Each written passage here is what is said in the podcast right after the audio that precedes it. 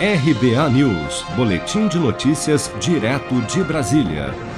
O Congresso Nacional aprovou em caráter de urgência nesta quinta-feira o projeto de lei que libera cerca de 63 milhões de reais para a Comissão Nacional de Energia Nuclear para a produção e fornecimento de radiofármacos e radioisótopos para o tratamento contra o câncer. A aprovação ocorre após o IPEM, Instituto de Pesquisas Energéticas e Nucleares, órgão vinculado ao Ministério da Ciência, Tecnologia e Inovação, paralisar por 10 dias em setembro a produção dos medicamentos por falta de verba.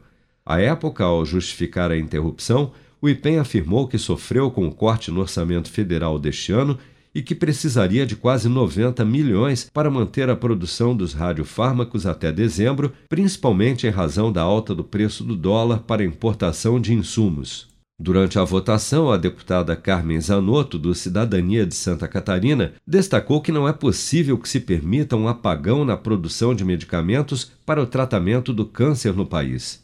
A aprovação deste PLN 16 significa evitarmos apagões para os radiofármacos.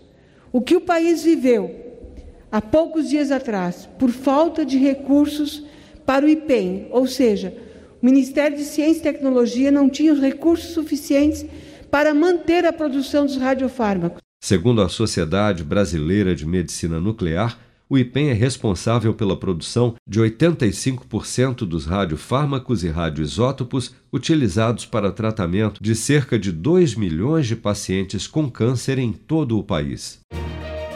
Com produção de Bárbara Couto, de Brasília, Flávio Carpes.